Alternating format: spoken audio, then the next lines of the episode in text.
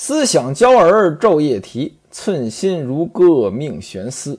世间万般哀苦事，除非死别共生离。西门官哥被抬到了西厢房内停尸。吴月娘和西门庆商量这事儿呢，得通知亲家。亲家就是乔亲家，还有呢，他的师傅。他师傅是谁呢？吴道官啊。西门庆说：“他师傅的庙里明天早上再去通知。”于是吩咐戴安呢到乔大户家通知。另外呢，请了阴阳先生徐先生呢来批书。什么叫批书？人死了，把阴阳先生请过来，看一看这事儿怎么办，有什么需要注意的，这叫批书。又拿出十四两银子呢给奔四。让他去买一副平头山板，山板，杉木的板材。那这个平头是什么意思？您都听说过平头百姓，平头百姓就是普通的百姓。那平头山板呢？那就是一般的杉木。买这个平头山板干什么呢？请匠人呢打一具小棺材，入殓用。杉木的棺材呢，算是不错的。埋在地里的呢，得五十年以上才烂。原文呢写的不是打棺材，而是打棺椁，一具小棺椁。您记住了啊，棺是棺，椁是椁。咱们今天说的棺呢，就是棺材。那棺材外边再套一层，这个叫椁。乔家那边得到信儿了，乔大户的娘子呢坐轿子过来，进门就哭。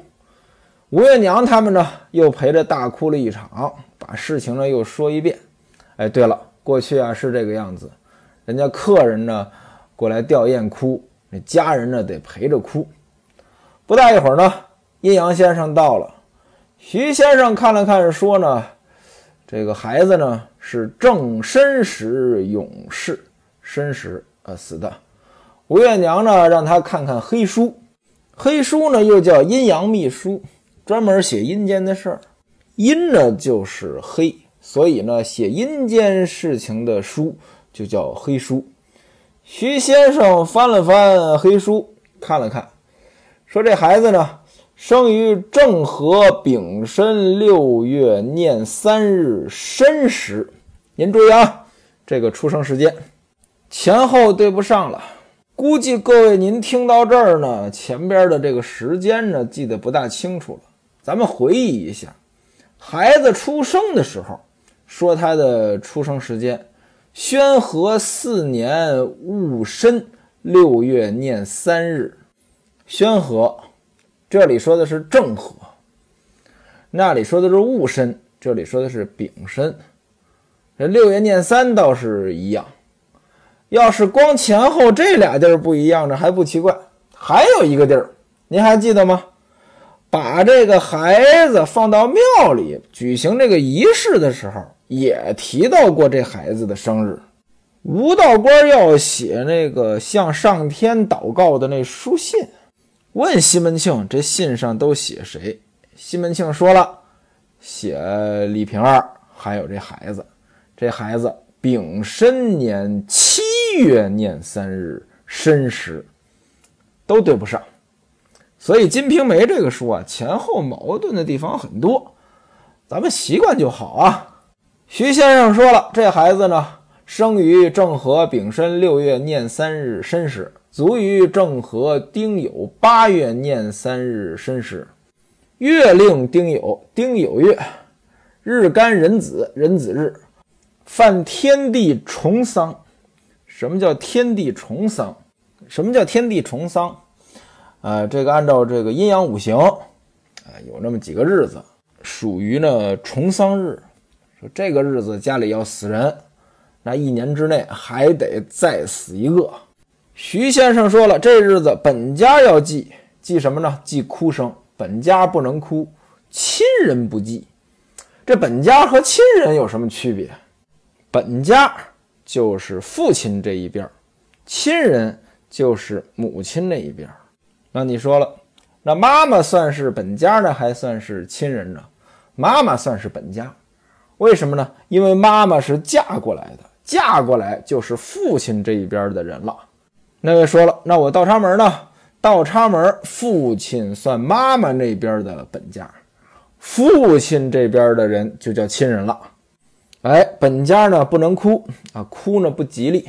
入殓之时呢，属蛇的、属龙的、属鼠的、属兔的这四种人是避一下，这样的话比较好。黑书上还说了，壬子日死者，上应保平宫，下临齐地。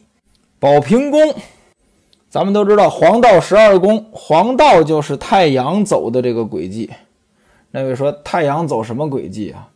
过去人认为太阳在动，地球不动啊。太阳呢走过这轨迹，呃，十二宫啊，就是把这轨迹呢分成十二段儿啊。这宝平宫呢在第十一段儿，为什么叫宝平宫呢？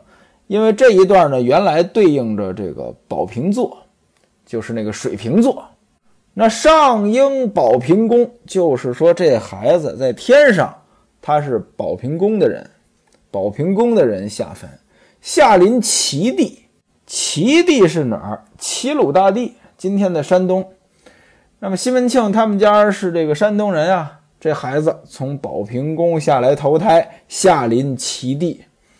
说他前生呢，曾在兖州蔡家做男子。兖州是个地名，今天山东省济宁市有个兖州区，过去的兖州呢就在这一块儿。兖州蔡家，我不知道您谁熟悉兖州啊？今天在兖州区呢，还真有蔡家，我是没去过，但是您打开地图一查，哎，在这兖州区有这个蔡家桥啊。蔡家行啊，那说明呢，当年在那边呢有个蔡家的大户人家。说这孩子呢生前在兖州蔡家呢是个男子，他在蔡家的时候都干过什么呢？抢人东西，抢劫。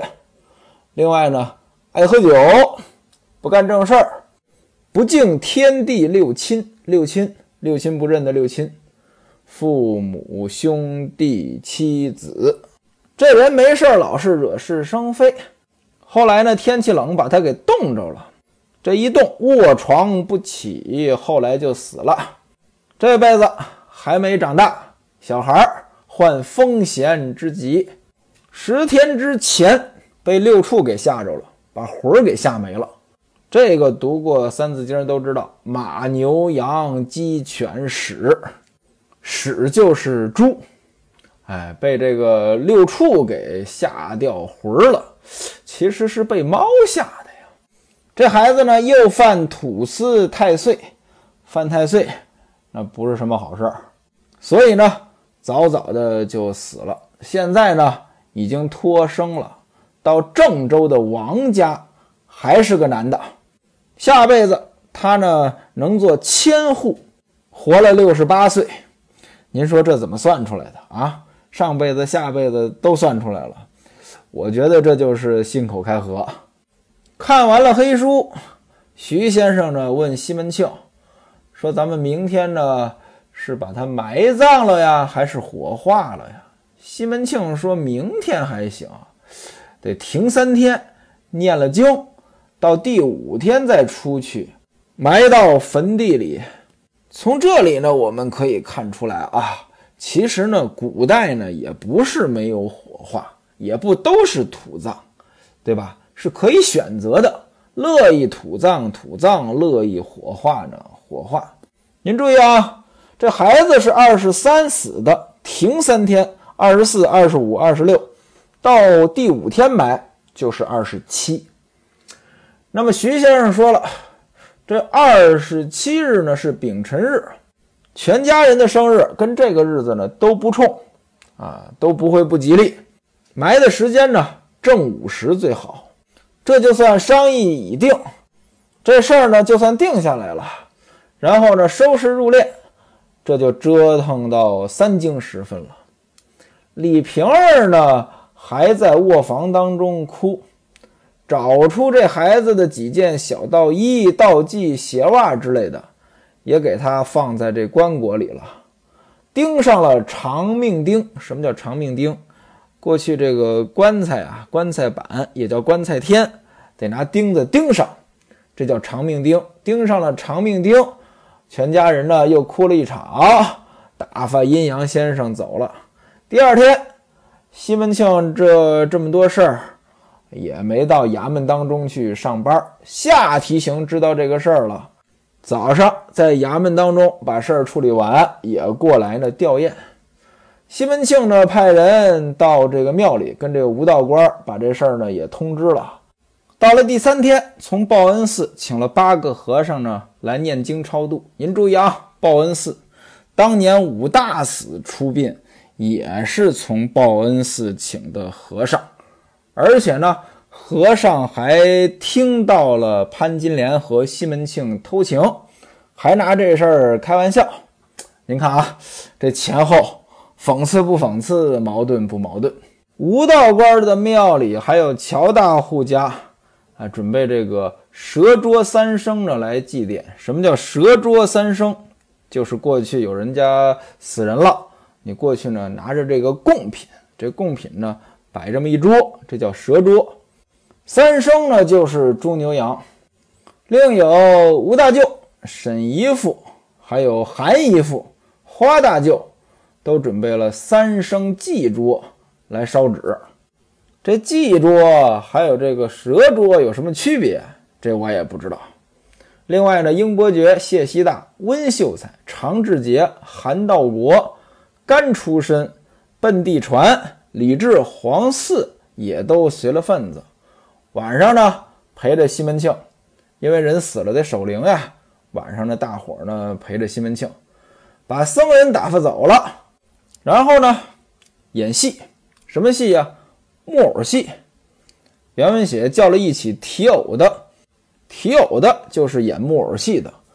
我小时候还看过木偶戏，就是拿木头做成这个小人儿，然后呢这手上呀、脚上呀提着线。有人操控这个线，这小人呢就动，还有这个配音，哎，这木偶戏，这东西有年头没看过了。我小时候看着也是在电视上看，真的呢我也没看过。那给孩子出殡为什么要演木偶戏？这个其实很正常呀。今天出殡也经常演戏，呃，唱戏的、唱歌的呀都有。先是这个祭拜，然后呢。呃，大厅上摆上桌子，大伙儿呢吃饭看戏。这天呢，李桂姐、吴银儿还有这个郑月儿三家呢也都来随份子，都来烧纸。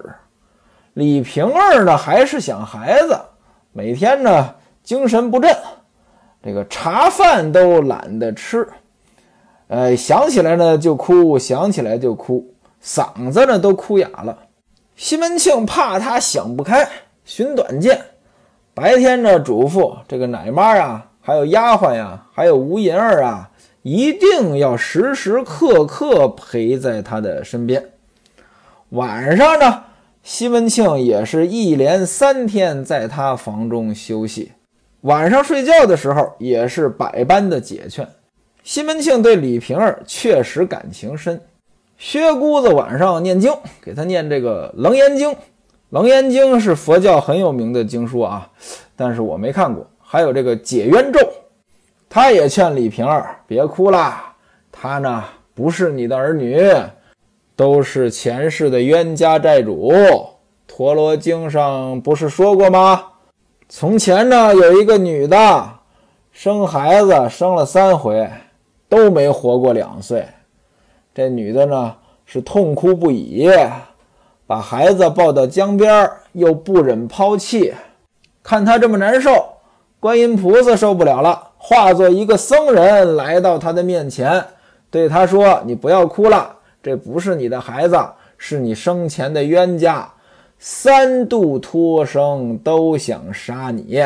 你要不信，你来看，拿手这么一指，这孩子呢，化作夜叉之形。”在水中站立，高声言道：“你呢？当年杀过我，我是来报仇的。只不过呢，你经常拿一本《佛顶心陀罗经》，所以善神呢日夜守护着你，我杀你杀不成。现而今我已经蒙观世音菩萨超度了，从今再不与你为冤。说完之后，沉入水中不见了。薛姑子呢就讲了这么个故事。讲完之后呢，薛姑子说了：“贫僧有一言，你可别不爱听。你这儿子呀，肯定也是前世的冤家，这辈子托生到你这儿，肯定是来讨债的，说不定呢。”也要加害于你，只不过呢，你之前不是舍了这个《佛顶心陀罗经》一千五百卷吗？有这个功德，他害不了你，因此才离开。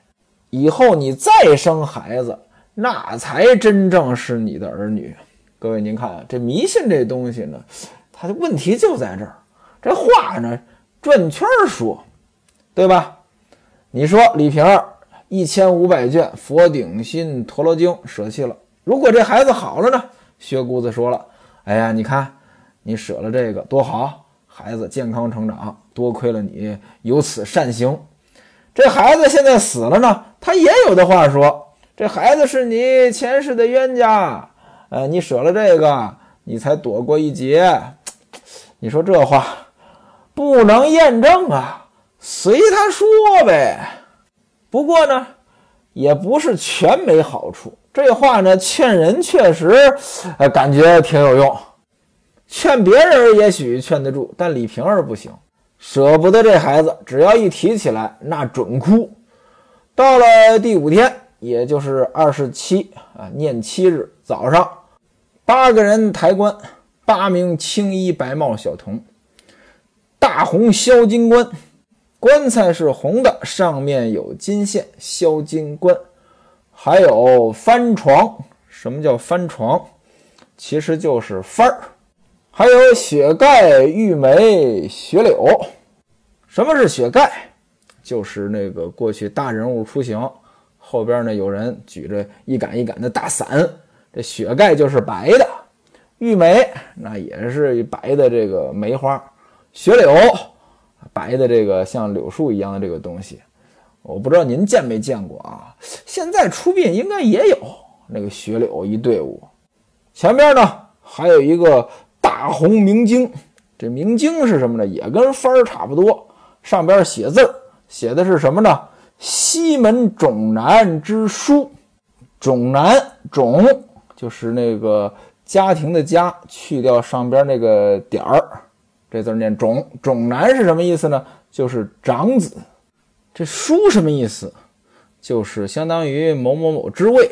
那西门种男之叔就是西门家长子之位。这个不对呀，这个太不像话了，对吧？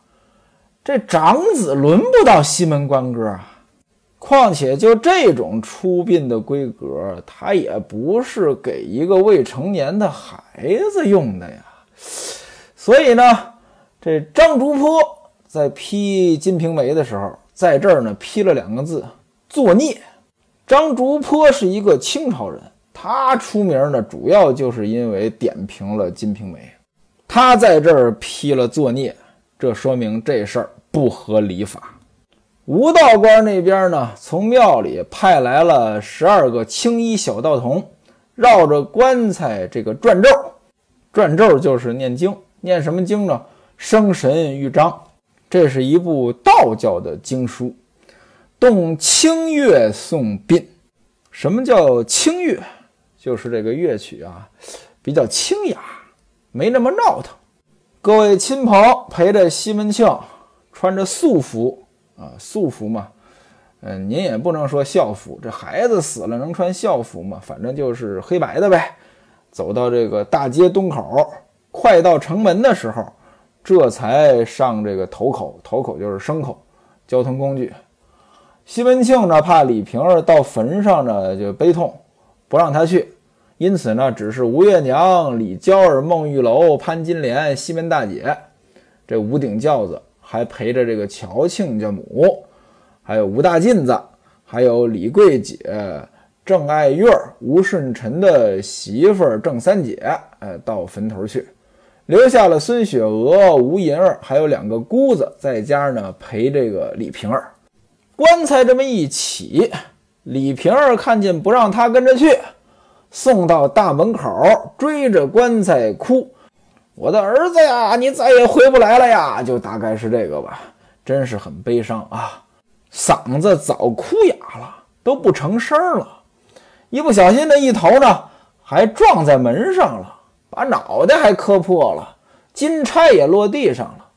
慌的吴银儿还有孙雪娥呢，向前呢把他抽起来，呃，劝他到后边去。到了房中，这李瓶儿看到炕上空落落的，孩子玩的那个拨浪鼓还挂在床上，这又想起孩子来了。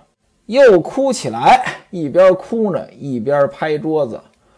吴银儿在旁边拉着他的手劝说：“娘啊，别哭了，孩子已经抛下你去了，哪里还能哭得活呢？你也得自己给自己解心宽，不能一味的烦恼。”孙雪娥也劝：“你还年轻呀，不用发愁，以后再生一个也行。”隔墙有耳，我也不方便多说。他这坏心呀，早晚遭报应。他把你孩子害了，一报还一报，会有人啊要他这条命的啊！咱俩呢，挨他欺负多少回了，是吧？汉子要是在他那边，他就千好万好；到别人那里睡一晚上，他就生气，能气死啊！前些天的事儿，你们不是都知道吗？